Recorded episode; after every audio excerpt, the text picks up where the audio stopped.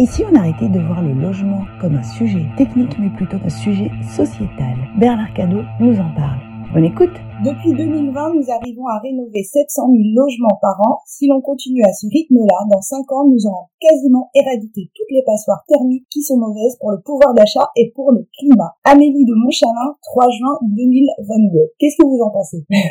Ah bah, Je pense que c'est formidable. Une société parfaite, tout va bien et, et tous les objectifs seront, euh, seront... Non, je pense pas. Je pense pas qu'on se réjouir. La réalité, elle est différente. Selon les estimations, parce que bien sûr, c'est difficile de faire une estimation exhaustive mais on est entre 6 et 8 millions de passoires thermiques. Oui. Et ça, c'est un fait, c'est comme ça. Regardez bien, l'objectif du président de la République pendant sa campagne électorale, c'était 700 000 rénovations par an. Si je compte bien. Alors, c'était et son objectif, pardon, je vous coupe, c'était et son objectif et le bilan de son dernier mandat. C'est comme ça qu'il l'a présenté, en tout cas. Bah, écoutez, faites le compte. Vous êtes à 700 000 rénovations par an euh, fois 5 ans, ça fait 3 millions. Il n'y a pas eu, à ma connaissance, 3 millions et demi de rénovation énergétique de passoires thermiques sur les cinq ans précédents. Ou alors ça se saurait. Ou alors il y aurait eu de la communication euh, autour de ça. Et, et, et quand bien même y aurait-il eu ce montant-là, nombre-là de rénovation de ces passoires thermiques, où sont les 6 à 8 millions? Est-ce que ça veut dire que c'est les 3,5 du quinquennat précédent qu'il faudrait rajouter arrive pas On sait bien que c'est, pas le cas. Ça veut pas dire que des efforts n'ont pas été faits et accomplis.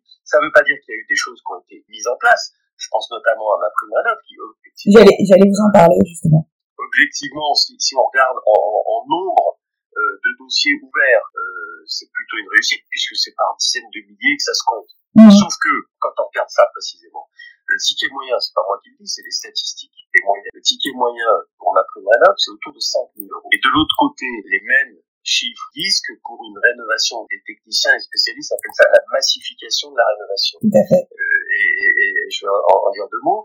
Euh, ça, ça vaut entre 40 et 50 000 euros par logement. Donc euh, l'arithmétique, elle est rapide. Et euh, un système en place à raison de 5 000 euros, et voilà, très bien. De l'autre côté, il y a un reste à financer. Financer, ce reste à financer, il y aura deux cas de figure. Il y a mm. celles et ceux qui peuvent le financer pour différentes raisons. Ils ont de l'épargne, ils ont accès au crédit, enfin peu importe. Et ça, à ce moment-là, même ma foi, c'est formidable parce qu'il faut faire cet effort de rénovation énergétique parce que le bâtiment, euh, le logement en général, est un des domaines euh, qui, est le plus responsable en termes énergétiques, donc il faut le faire. Mais celles et ceux qui n'ont pas les moyens de le faire, on fait quoi pour eux? Est-ce que c'est déjà en général Le Pen, Le Pen parce que euh, ils habitent des passoires thermiques souvent en zone rurale, souvent loin des services, etc., etc. Et ce sont des gens modestes. Donc il faut trouver cette solution.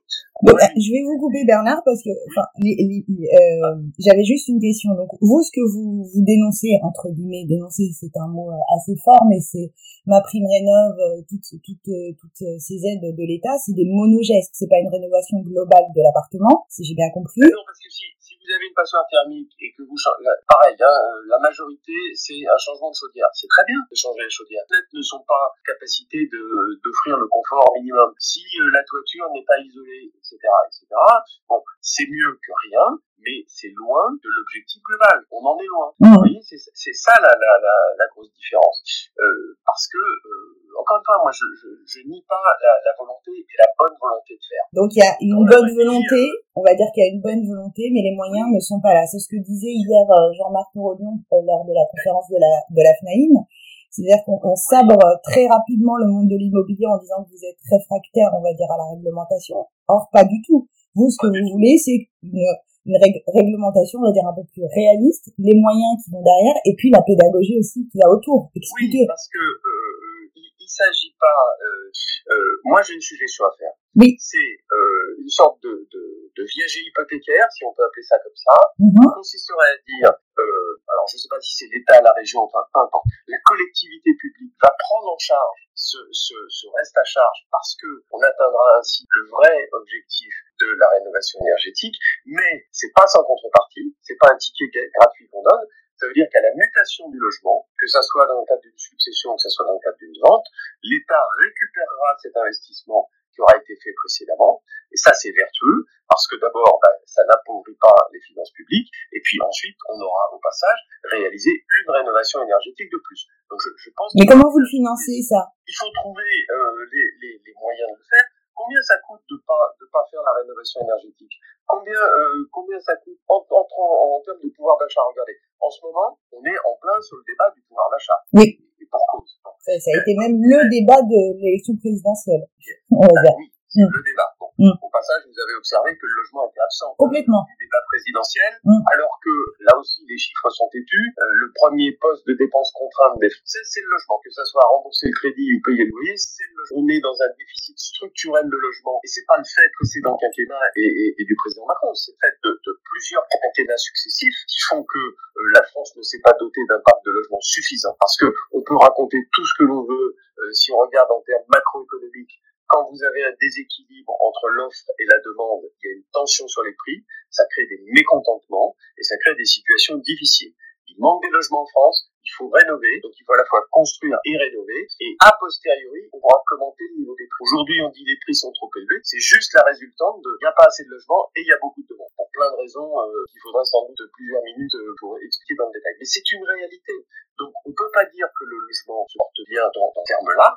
Quand il manque des logements sur un marché et que les gens en souffrent, que ça leur cher, certains ne peuvent pas changer de logement parce que certes ils ont un logement mais ils sont mal logés, ils sont à quatre dans un deux pièces, euh, une famille avec deux gosses, etc., etc. On peut pas dire, je pense pas que le logement se porte bien. Par contre, ce qui est vrai, c'est que les professionnels ont des idées, sont sur le terrain, savent de quoi ils retournent, le, le vrai problème, je crois, c'est que le logement est un sujet sociétal qui jusqu'à présent a été traité et ou est trop souvent traité comme un sujet technique par les politiques. Et il y a une raison à ça pour moi. Il y a une raison. Et regardez, quand on dit le logement n'a pas été euh, présent dans la campagne présidentielle ni législative, la première mouture euh, du gouvernement, euh, qu'est-ce que c'est? Il n'y a pas de ministre du logement. Bon, voilà. Moi, ma théorie, c'est que malheureusement, le logement est un sujet qui se traite sur du long terme alors que le mandat des politiques est un mandat sur du court terme. Oui, mais le gouvernement a répondu à, à cette euh, à, cette question parce qu'il y a eu euh, comment dire un, un lever de bouclier de la part de, de, des gens de, l'immobilier et de la fondation Abbé qui a aussi dit il n'y a pas de la réponse était on va faire un gros ministère de la transition et écologique, on va pas faire un ministère du logement, mais plutôt un ministère de l'habitat. Le sujet, on est bien d'accord que le logement, c'est un sujet qui est transverse. Ça touche euh, à l'écologie, ça touche à la ville, ça touche à l'organisation du territoire, ça touche à l'urbanisation, ça touche à la finance. Bien sûr, bien sûr que c'est pas. Il faut pas traiter le logement en silo comme ça il faut le traiter de manière transverse. Mais vous avez des messages qui sont en même temps des symboles. Quand vous avez autant de personnes mal logées, autant de difficultés à trouver un logement, autant de niveaux de prix qui pèsent sur le budget des ménages et finalement sur la qualité de vie de tout le monde,